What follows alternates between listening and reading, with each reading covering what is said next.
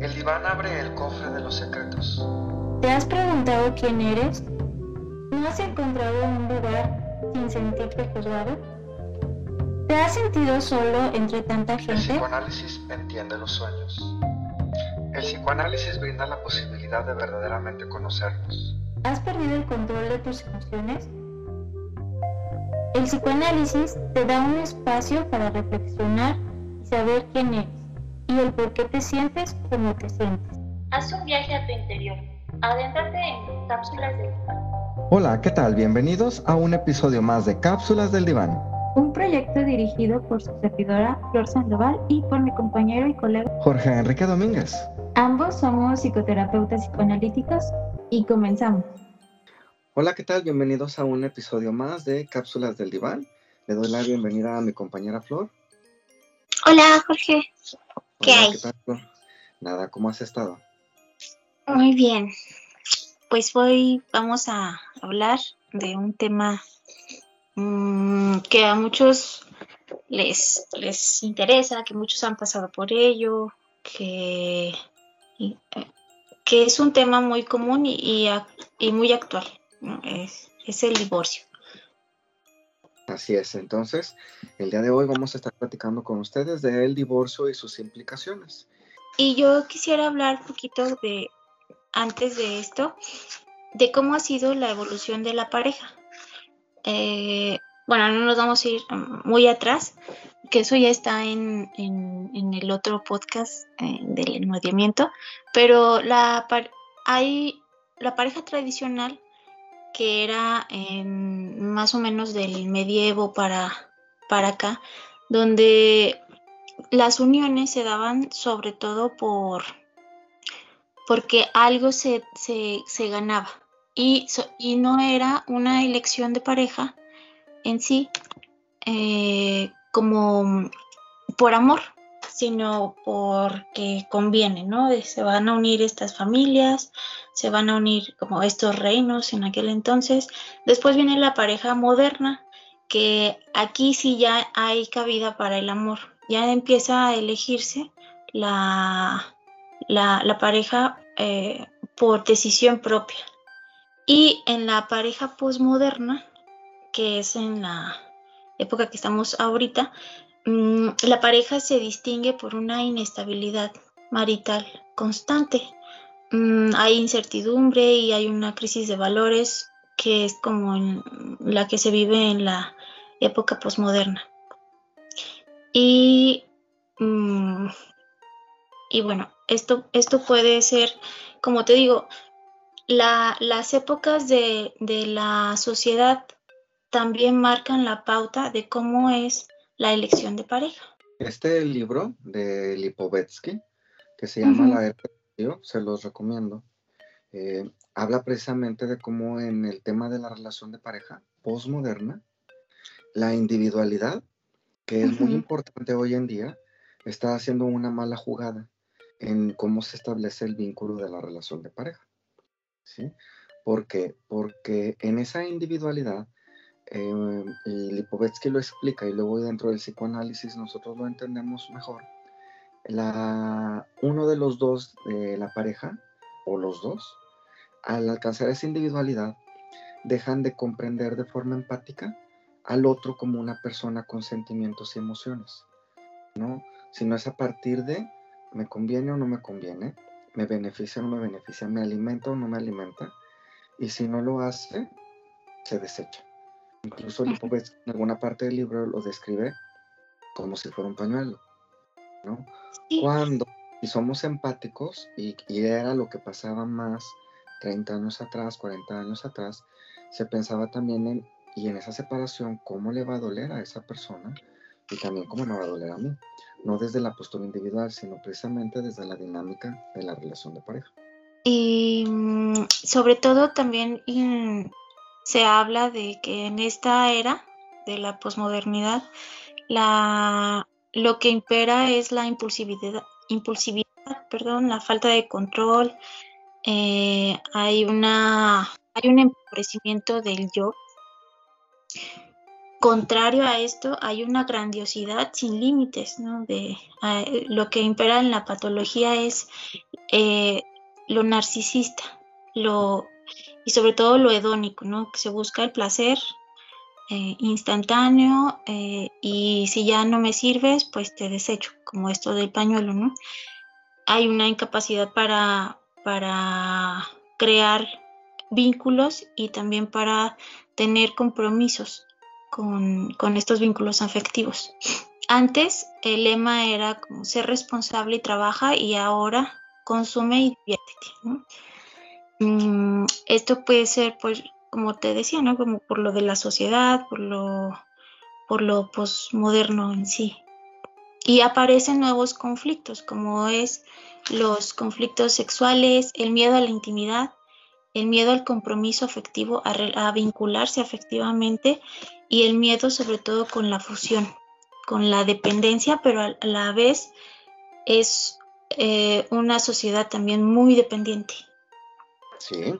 Em, como época moderna, bueno, la tecnología nos ha traído beneficios y muchos cambios, pero también hay una tendencia a que todo sea rápido, ¿no? que los resultados tengan que ser rápidos, que las respuestas tengan que ser rápidas entonces, muchas veces la pareja cae en esa dinámica en donde, y lo escuchamos en el consultorio, si no se contesta rápido el mensaje, si no se responde la llamada rápido, si no rápido avisa, me voy a tardar, existe una crisis.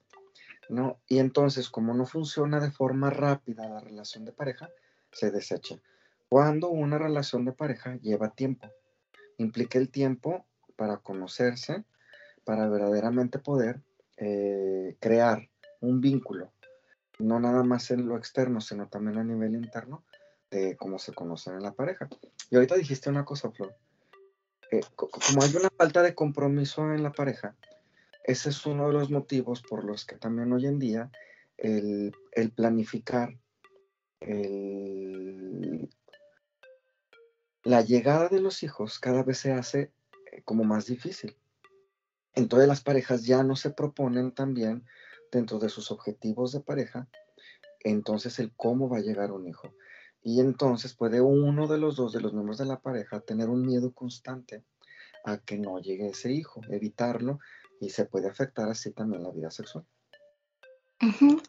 Y también eh, parece contrario, en esta sociedad también hay muchos embarazos en en adolescentes, ¿no? Que con esta gran mm, omnipotencia que se tiene de que no va a pasar nada, de, que mm, todo lo pueden, pues ocurren estos embarazos no deseados y eh, pues desgraciadamente mm, vienen al mundo estos niños que pues van a ser no todos obviamente, pero muchos sí van a ser cargados de, todas estas frustraciones por tener hijos quizá no, no deseados en ese momento, no planificados en ese momento. Y pues de ahí también vienen muchas consecuencias que sería interesante hacerlo en un podcast, ¿no? Así es. Sí, yo, yo pienso también porque de ahí salen como muchos otros temas que derivan de qué tipo de sociedad también se compone cuando hay tantos embarazos eh, a temprana, en la adolescencia, a temprana edad. A ver, si, la, si los tipos de, ahorita decías tú al inicio, los tipos de pareja podemos, para empezar pareja son dos, porque bueno, hoy en día ya se habla que si en la pareja, pero que si son tres, no, pareja, vamos a empezar primero hoy, que lo que nosotros queremos abordar es que son dos, ¿sí?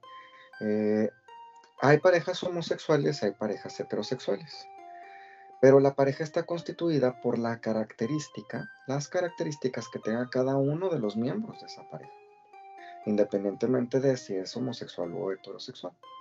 Las características pueden ser pues los rasgos de personalidad que tiene cada uno de los integrantes de la pareja. Entonces, si suponemos los dos son más individualistas, fríos, sin la tendencia verdaderamente al compromiso, pueden durar mucho tiempo juntos, pero sin existir verdaderamente un compromiso. hasta que en algún momento uno de los dos lo detecta. O puede ser que uno sea así más individualista y el otro más dependiente. El dependiente puede estar sufriendo constantemente de ver la individualidad del otro y la necesidad de que le cargue, cuando el otro no es algo que pueda darlo. Entonces son como combinaciones. Yo recuerdo en, un taller que daba el doctor Sánchez Escárcega, que se llamaba Cada con su pareja. Y en ese cada oveja con su pareja era precisamente como había distintas combinaciones de parejas. Y cada una de esas parejas aprenden con sus características a darle forma a esa nueva dinámica que, van a crear entre los dos de una relación de pareja. Sí, obviamente no, eh, no se elige a una pareja al azar. Se, se, elige por algo que tú ves en la otra persona de manera inconsciente que te motiva a tener un vínculo con esa persona, ¿no? Una relación con esa persona. Mm, en, la pareja hay diferentes fases. Eh, digamos, al, inicio de la, de la pareja, esta es la luna de miel, el flechazo, donde quedan eh, completamente enamorados, no es amor a primera vista, ¿no? Es que yo desde que lo vi eh, dije, este es bueno, ¿no? Y viceversa, ¿no? Y en, en esta etapa, o en esta fase más bien, la, las dos personas involucradas mm, no pueden ver a la otra persona como real. Es en esta fase la una persona está viendo lo que quiere ver de la otra persona. Entonces, esa es como una ilusión, meramente una ilusión. Y mm, después de ahí ya sigue la, la fase precrítica. Esta es la fase precrítica, crítica, perdón, de la pareja, mm, donde todo es eh, miel sobre hojuelas, donde nada, todas esas partes malas o negativas que no me gustan, mm, las, no las voy a ver, ni tampoco las otras partes negativas que no me gustan o no me agradan de la persona, tampoco se ven. Entonces, por eso me refiero que esto es como una ilusión. No sé si quieras hablar de la fase de la crisis. Ahorita explicas de lo de la luna de miel. Me voy a regresar ahí. Hay una idealización constante, pero que es muy necesaria para que se dé ese encuentro y que surja la relación de pareja. ¿no? No puedes estar en esa luna de miel si no idealizas, si no te llama la atención, si no ves que es la chica, el chico con quien verdaderamente quieres estar, formar algo. ¿no? Y en esa luna de miel, eh, porque estuve leyendo varios artículos, una característica muy habitual tiene que ver con la sexualidad. ¿sí? Pareciera que ese encuentro sexual, la intimidad es muy importante. Es, la búsqueda constante de que se dé el encuentro de forma natural, eh, a veces de forma también planeada, pero como con un deseo de verdaderamente encontrarse. ¿sí? Y es, eh, eh, lo quería agregar porque viene a darle como el primer golpe en la relación de pareja cuando se llega a una crisis. ¿Por qué? Porque se va perdiendo la idealización, disminuye y ya no es tan grande. Ya el pedestal en el que está la persona, en el que se ha subido a la persona, se empieza a desmoronar poco a poquito. A veces la desmoronada es muy rápida, ¿no? También depende de los conflictos que llegan a tener la relación de pareja y las características de la personalidad. Pero ese desvanecerse del pedestal es muy poco a poquito normalmente y es como empezar a ver los defectos y eso también va trayendo luego una crisis en la intimidad, en la vida sexual. Entonces, hay algunos eh, artículos que señalan que entonces en la vida sexual empieza a haber como una rapidez, porque si hay el deseo de que exista ese encuentro sexual, pero ya vuelven a aparecer en la mente del adulto que al día siguiente hay actividades, hay que madrugar, el trabajo, las deudas, este, los compromisos.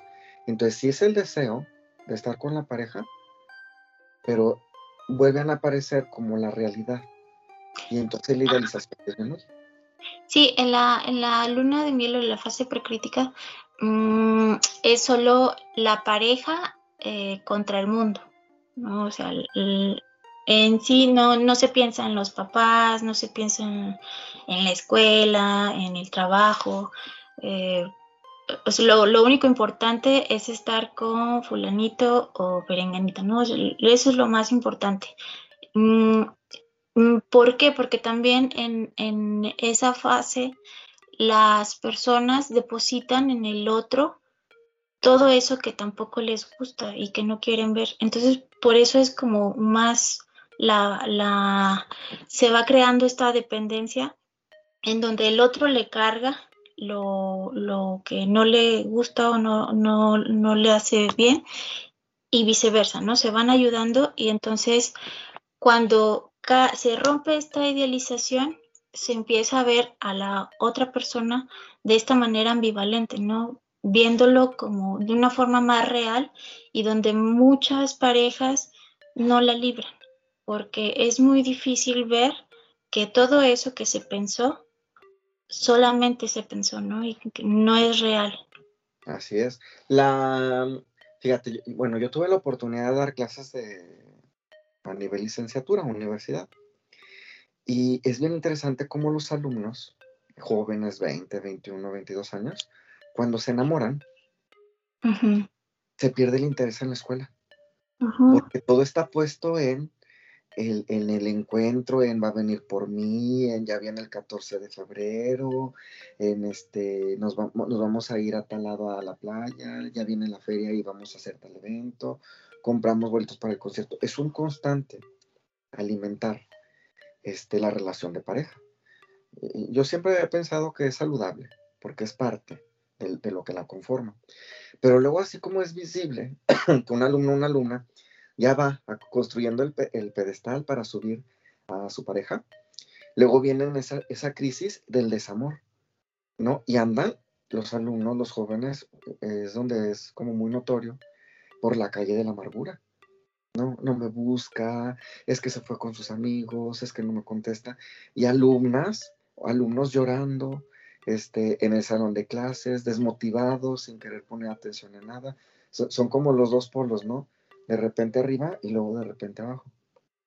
Y que estas fases no, no tienen así como mm, fecha de caducidad. Es decir, eh, puede estar un matrimonio ya de años todavía en la fase de luna de miel y que no se dan cuenta, no, se dan cuenta de, de, la, de la parte de, de la pareja que no está funcionando, sin embargo ahí están. ¿no? Eh, ya es o sea, no, no hay fecha de caducidad, no es meramente de los novios, también se aparece en, ya en matrimonios. Eso ya depende de, pues, de, muchas situaciones, como la, la identidad propia de la pareja, de las personas que, que hacen la pareja, que conforman la pareja, las patologías que tienen cada uno de ellos, eh, sobre todo. Y su historia, su historia de vida historia de vida. Y en, esta crisis, eh, como tú lo dijiste ahorita, em, ya se busca en, la etapa, en la fase de crisis, se busca ya como los pares, el, salir con las amigas, el que no, mejor me voy a quedar a, a leer o me voy a ir con mis papás. Y es ahí donde empieza a, a cuestionarse la otra parte de entonces no me ama, porque ya no me responde como antes, ya no me dedica a las canciones, etcétera. Es que, si es que ahí viene otra cosa bien interesante, Flor. Eh, como, como no tienen fecha de caducidad estas etapas, no las viven al mismo tiempo los miembros de la pareja. Puede estar alguien en la luna de miel mucho más tiempo que el otro integrante y entonces el otro ya estar en la crisis porque es mucho estar juntos es mucho, pensar es mucho, verse es mucho, ¿no? Y no combinan. El, pedestal se desmorona y se llega entonces como a esta crisis, ¿sí? Pero de esta crisis se puede derivar, o que, o que se rompa la pareja, o que superen entre los dos esta crisis y pasen a la siguiente etapa. Es la etapa poscrítica. Y en esta eh, fase hay muchas reacciones. Ahí se despierta mucha agresividad en el, en el otro, o sea, por el otro más bien. Eh, todo eso que se depositó en el otro, de amor, de que es el más guapo, es la más inteligente, eh, cocina muy rico, casi como mi mamá o algo así, eh, empieza a, agredir esas, todas esas partes. Todo eso que se depositó se vuelve lo contrario. Es, es, la peor, etc. Mm, ya, nos, ya nos puede darse como, o, en, en, ocasiones, estos encuentros mm, de pareja amorosos no solamente sexuales, sino en donde realmente se encuentra la pareja fuera del trabajo, fuera de, la vida diaria, de la monotonía y la rutina, eh, ya no pueden concretarse, ¿no? no pueden estar ahí. Y entonces ahí es donde la, pareja decide o se vuelven a, a relacionar por un lado diferente o se separan que es o se vuelven a colusionar de una forma diferente o ya no hay. Y desgraciadamente en estas ocasiones mm, esta agresividad se, como se ha idealizado tanto a la pareja, se trata de protegerla. Y si hay hijos, eh, lamentablemente en ocasiones esa agresividad o que, que, surge de, la etapa de esta fase va a los hijos. Entonces empiezan a ser hostiles con los niños para preservar a la pareja intacta. Yo, yo, pensaría que de ese pedestal inmenso que se construyó eh, de la luna de miel a ese desmoronarse cuando llega la crisis, en esta post-crisis se vuelve a construir un pedestal, pero más real. No es tan enorme. Porque sí es importante que en la relación de pareja eh, se considere a esa persona con la que se, ha deseado eh, formar algo más estable, un lugar importante en la vida, ¿no? sin llegar a esa idealización eh, patológica, sino como un respeto y un querer compartir que desafortunadamente lo que pasa con la posmodernidad es que se construye un pedestal pero para uno mismo. Si yo construyo un pedestal para mí mismo, el otro no lo tiene, lo tendría que construir para sí mismo. O, en la función de que de qué me da el otro. Así es, como para poder yo construirlo. Y entonces más bien es como pareja poderlo construir eh, juntos, en colaboración, de que lo que tienen en la relación verdaderamente para ellos vale la pena. Y ahí ya, bueno, vienen también de las características, pues parejas que se divierten mucho en la fiesta, eh, viajando, acampando, con los planes de tener hijos, los que planean una boda grande, los que nada más quieren una ceremonia, pequeña, pero que es algo que lo van construyendo entre los dos. No son ni a capricho de uno ni a capricho del de, otro. Sí, por eso es parejo, ¿no? pareja. Y en esta fase de poscrítica, mm, pues hay mucho sufrimiento, porque el sufrimiento es real, ¿no? porque eh, ya pasó la crisis, ya estás viendo realmente cómo, cómo es la pareja, cómo es que están funcionando, eh, si deciden o no seguir trabajando en, esta pareja y hay que trabajar también en el duelo de la pérdida de esa pareja idealizada o de esa persona idealizada y que no es fácil y también pues muchas parejas no sobreviven a esta fase. Así es. La pareja entonces se prepara en, en ocasiones para tener algo más sólido y luego se va abriendo el terreno para la llegada de los hijos. En esta llegada de los hijos, si es uno, si son gemelos, si son triates, si es el primer hijo, si ya viene el segundo, o si viene el tercer hijo, van teniendo como distintas crisis y aperturas a eso que va sucediendo con la llegada de los hijos. Sí, eh, la... hay varias crisis durante la vida de la pareja ellas es cuando van a vivir juntos, mm, de que les empiezan a molestar ciertas cosas, la pasta, eh, que no la aprietan en medio y no al final, o mil y un cosas, ¿no? Después mm, viene esto de la llegada de los hijos. Cuando viene un tercero a la pareja, provoca también mucho, mucho movimiento en la pareja. Cuando en las diferentes etapas de los hijos, eh, de bebés, de cuando ya es adolescente, cuando ya los hijos se van y viene otra crisis que es la crisis del nido vacío. Mm, cuando están con los, los niños pequeños, pues sí, toda la, la, atención y gran parte de la energía de la pareja se evoca o se va hacia el hijo y la pareja empieza ahí a descuidarse. Y es también ahí donde puede entrar alguien más, ¿no? O la entrada de otro tercero, no necesariamente hijos, sino de una pareja extra, de un exceso de trabajo. De, el, punto es que empieza a, haber crisis a lo largo de también de, la familia, de la. Así. Entonces, si pensamos en, la, en, que hay, hay parejas que se casan en la mera luna de miel y otros que se casan en la crisis y otros en la poscrisis, otros que se, que se casan hasta que llegó el hijo, ¿no? Entonces ahí es cuando se forma el matrimonio.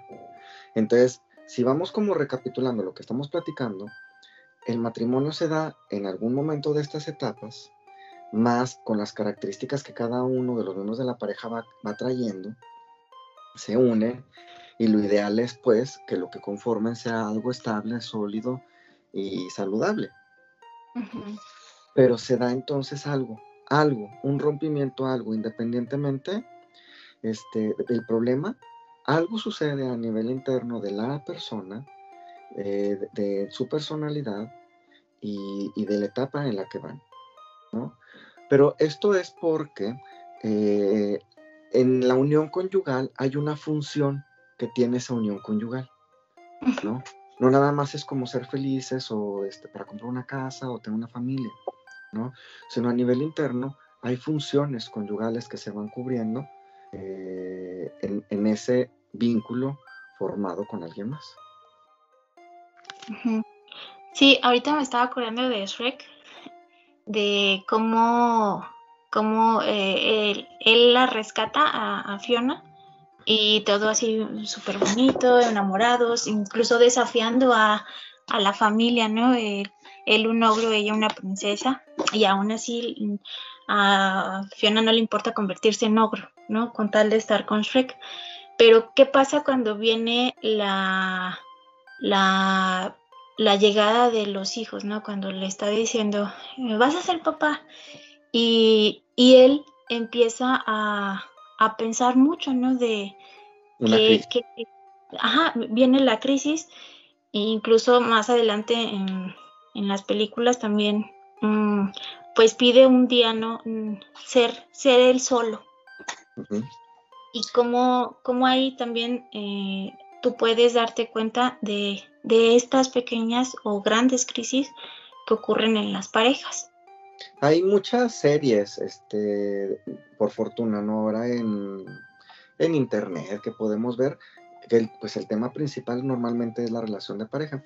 Y ahorita también que te escuchaba de lo de, Sherk, eh, me venía a la mente que hubo una temporada donde unos alumnos estaban viendo la serie de Soy tu fan en el canal 11. Y, ellos eh, veíamos un tema de la relación de pareja y le estaban viendo más en otra materia que tenía que ver con relación de pareja.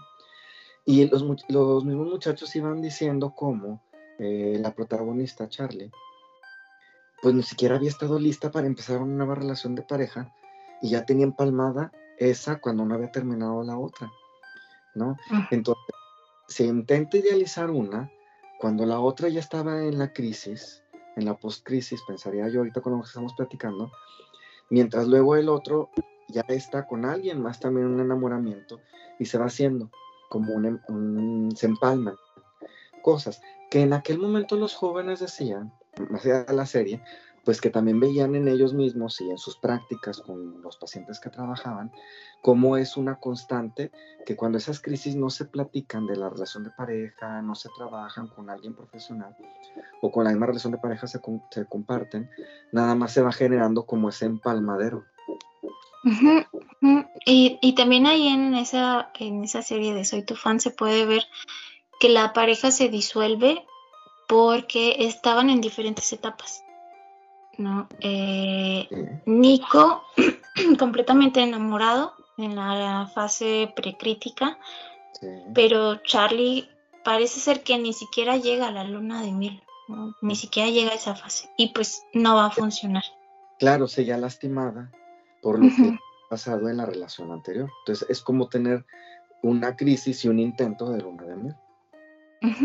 Y bueno, ahorita retomando ya eh, mm, un poco lo que veníamos diciendo también de las funciones de la unión, pues sí, es eh, cuando se está en pareja se logra tener un lugar, ¿no? Eh, un estatus, un apoyo social, un apoyo también económico, se van complementando ambos hay un colmamiento narcisista, es decir, que pues eh, los dos se van, mm, ¿cómo decirlo? Los dos se van eh, apoyando, se van eh, incentivando a que cada quien crezca, ¿no? Y, constantemente, no, pues te amo, no, y lo mejor.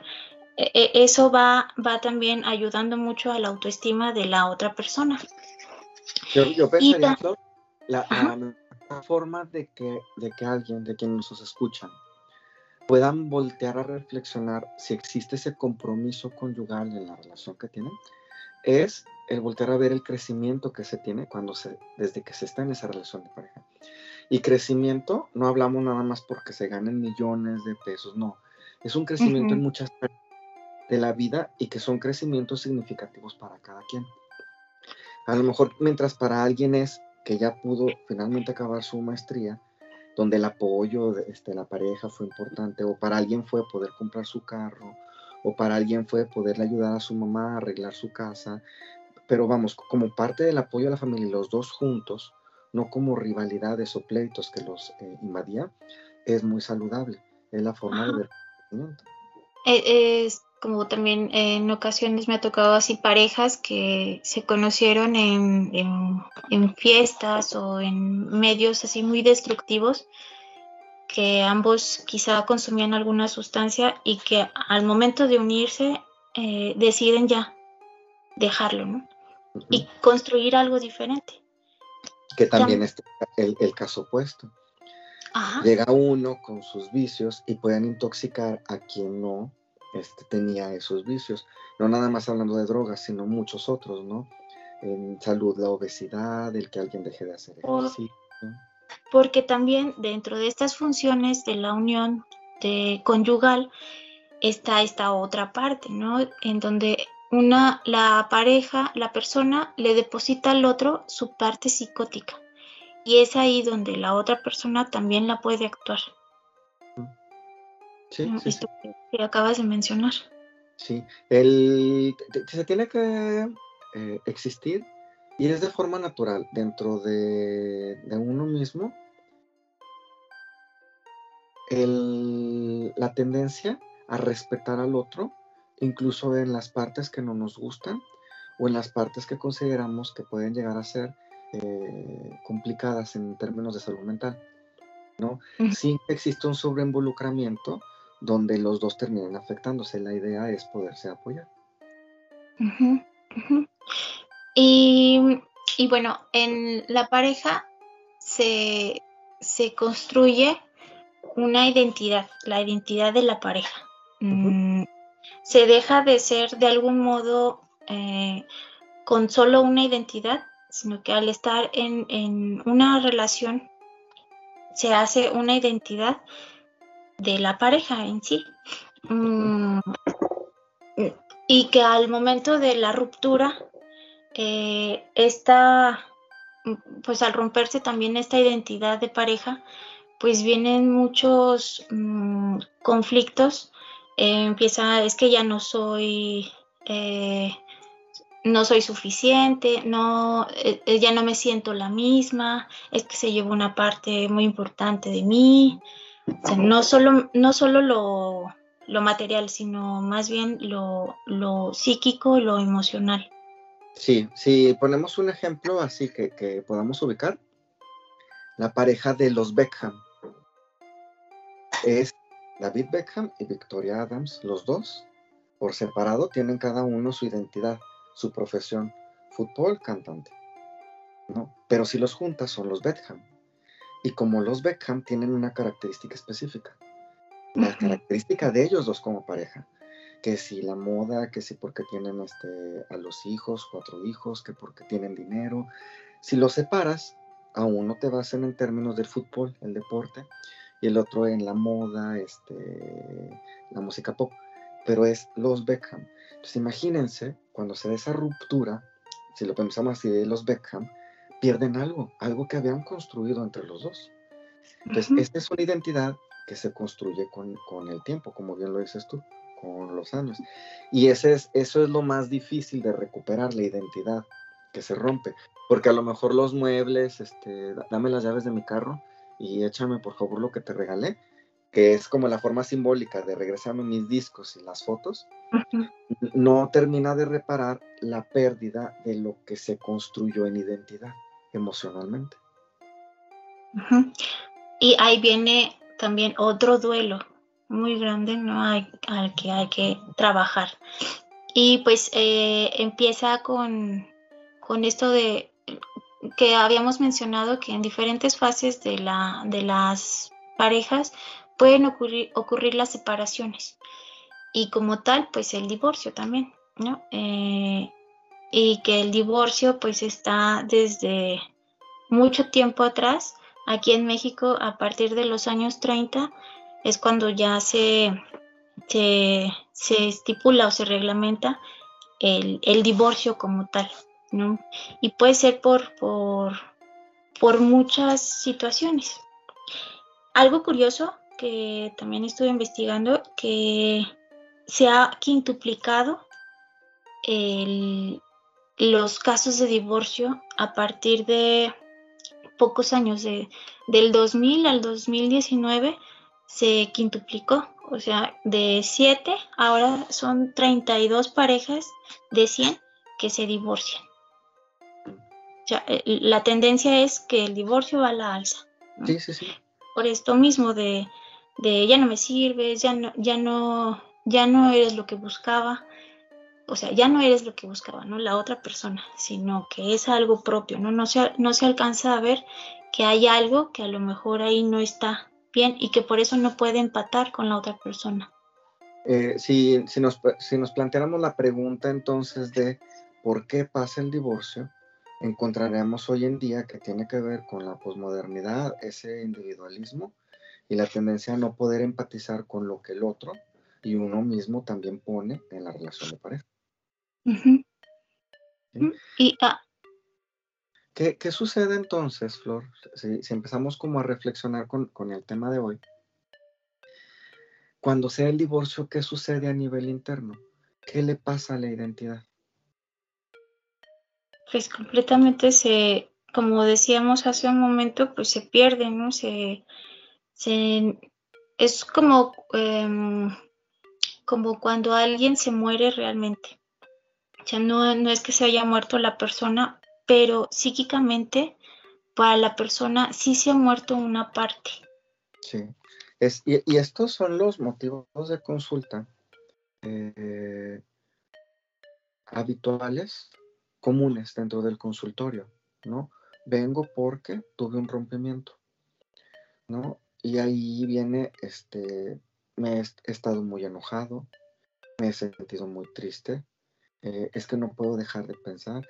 Hay personas que dicen, es que me he puesto muy mal, voy, lo busco, lo hostigo, estoy ahí una y otra vez, pero que, que se identifican precisamente como dolores tan grandes que es cuando las personas llegan a la terapia porque no entienden a nivel interno y, personal qué les está pasando, porque algo dentro de ellos se desbarató y, también en ocasiones me ha tocado eh, que se crea la fantasía de que no van a encontrar a alguien más.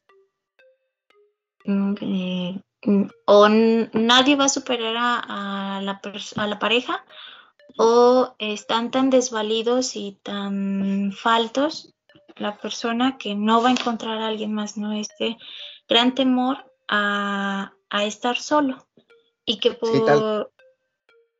tal, cual el, discurso es, no puedo, no voy a poder. Ajá. no puedo, así. Y que por, mm, en ocasiones, por eso mismo, por temor a enfrentarse a, a la soledad o a estar solo, e, es que no se, no se separa a lo mejor de una pareja violenta, a lo mejor de una pareja que, constantemente la está humillando, etcétera. Así es. Eh, en todos estos discursos de, motivos de consulta, lo que es evidente es el dolor. Hay algo que, se rompió, ¿no? Eh, y va más allá incluso, y, lo repito, de los motivos, si fue una infidelidad, si fue este, una traición económica. El, motivo eh, como que toma una segunda importancia porque a nivel interno el, dolor, la cicatriz que se genera en la herida es muy grande. Y la persona necesita empezar a reparar y en la terapia encuentra en el platicarlo, con el, el interpretar y el conocer por qué también colaboró para que las cosas llegaran a ese punto, lo puede empezar a resolver. Ajá, sí, eh, y ahorita que tú hablas de la herida, sí es una herida por lo que se fue, lo que ya no va a ser con la otra persona, pero también una herida narcisista, es decir, como una herida hacia sí mismo, hacia el ego, hacia el autoestima propio. ¿Cómo a mí me pudo pasar esto? ¿no? Y, y que sí, es, es necesario estar en un, un espacio para poder repensar y pensar qué es lo que pasó, qué es lo que pasó en esa relación, ¿no? ¿En qué colaboré yo para que esa relación no funcionara? Porque para que funcione o no funcione una pareja se ocupan de dos. Sí, así es. Entonces, esto es lo que pasa en la identidad, cuando alguien este, tiene el rompimiento. Ahora, hay eh, como añadidos en el tema de relación de pareja, porque mucha, estamos ahorita hablando del divorcio que pasa con los de la pareja, pero cuando ya hay hijos, o a lo mejor si vivían en, la casa de los papás, o, ya hasta, hasta tenían nietos, este divorcio de repente genera como una ola expansiva en las personas también que los rodean. Y que pues muchas veces mm, la, se tiene como la fantasía o la creencia o a lo mejor el deseo de pensar esa, esa ilusión que, se está en pareja o se aguanta eh, estar en pareja por los hijos, pero realmente se han hecho estudios mm, donde hay repercusiones mentales más graves cuando se vive en una familia disfuncional, cuando hay muchas peleas entre los papás, que hijos de padres divorciados. Se ha visto que la repercusión es muy grande.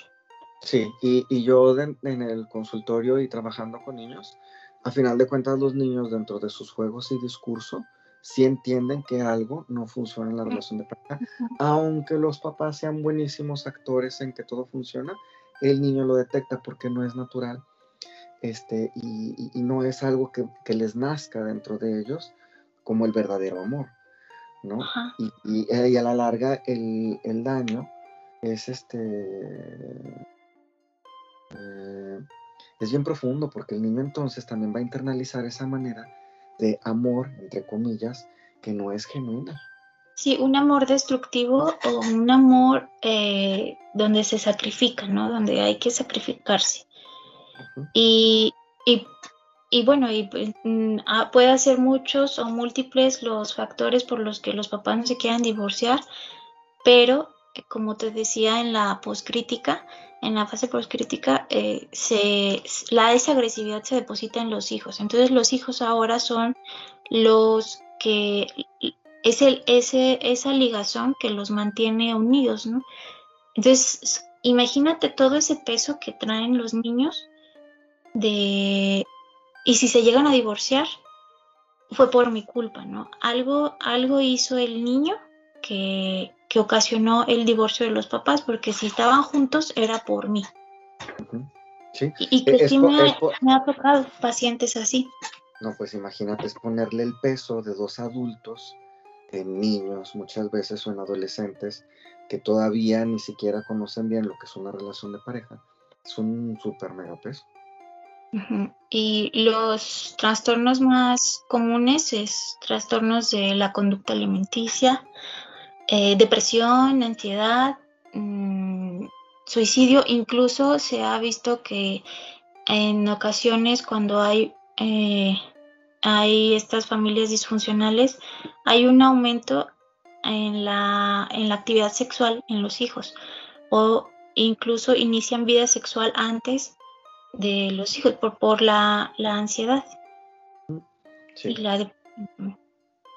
A ver, entonces, si pensamos en el tema de hoy que es el divorcio y sus implicaciones, veríamos que el divorcio se da porque algo de, en estas fases de la relación de pareja, algo se rompe, sucede en distintos momentos, en donde pueden estar cada uno de la pareja en distintos momentos de estas fases, más las características, historia de vida de cada uno, y se rompe.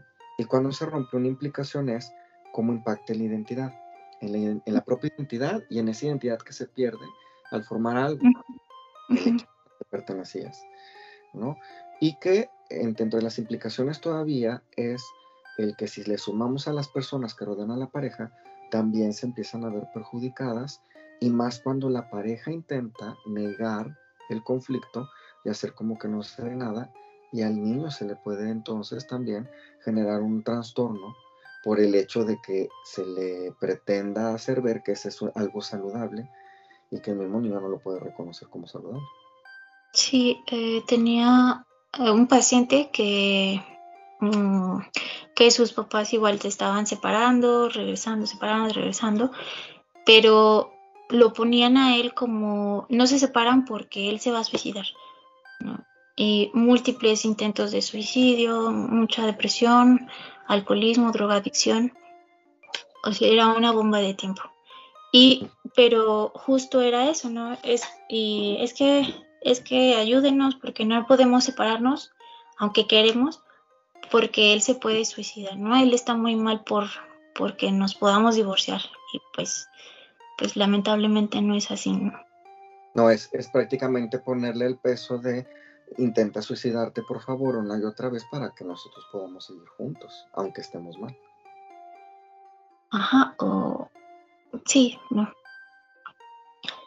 Entonces sí, sí sería necesario pues acudir a, a, a buscar ayuda, eh, mm, quizá a lo mejor no de pareja, si no lo desean, pero sí buscar, buscar los medios para poder salir de esto sin tantas complicaciones. De que va a haber complicaciones, va a haber complicaciones, pero lo menos pesado que pudiera ser transitar por un divorcio. Una psicoterapia psicoanalítica te permite, cuando estás en un conflicto de pareja, conocerte y entender qué es lo que tú estás poniendo en la relación de pareja, para entonces luego llegar con lo que entiendes y poder intentar arreglar lo que, lo que te correspondía a ti. Y a partir de ahí ver si la otra parte de la pareja también puede, con terapia o sin terapia, hacer algo para poder entonces reparar esa relación de pareja. ¿no? Existe el mito de que vas a terapia y te divorcias o te separas. No siempre es así. Hay relaciones que definitivamente son tan caóticas y destructivas que no hay manera de cómo arreglar lo que lleva tanto tiempo destructivo. Pero sí también hay dentro de la terapia parejas, este, personas que una vez que se conocen logran reparar la relación de pareja sin que quede de forma idealizada, de una forma muchísimo más eh, apegada a la realidad. Ajá, y también existe el mito de que si vas a terapia de pareja es para que la pareja siga, pero no necesariamente mm, es así, ¿no? Sino para que a lo mejor con la terapia de pareja puedan lograr ver esos puntos ciegos y decidir pues que sí, que a lo mejor lo más conveniente es la separación. Bueno, Flora, hay a veces personas que llegan a terapia con el motivo de decir, vengo para que me ayude a que no me deje. Ajá, o que le explique, o que la que le explique que está mal, o que está loco, etcétera, ¿no? No, no, no, no digan eso, eso no, porque ¿cómo, es posible? Por ahí no va la terapia. y sobre todo también porque la, la pareja que se tiene dice mucho de la persona que eres. Que... Así es. Bueno, Flor, pues con esa frase cierras como con broche, con broche de oro. Entonces, no, sé si quieras agregar algo más. No, pues escríbanos cualquier duda eh, y búsquenos en nuestras redes sociales. Así es, ya saben, estamos en Facebook y próximamente en Instagram. Eh, vamos a, intentar estar un poco más activos para que puedan escuchar de forma regular. ¿va? Muy bien. Es un gusto saludarte. Gracias, Jorge. Adiós. Adiós, Flor.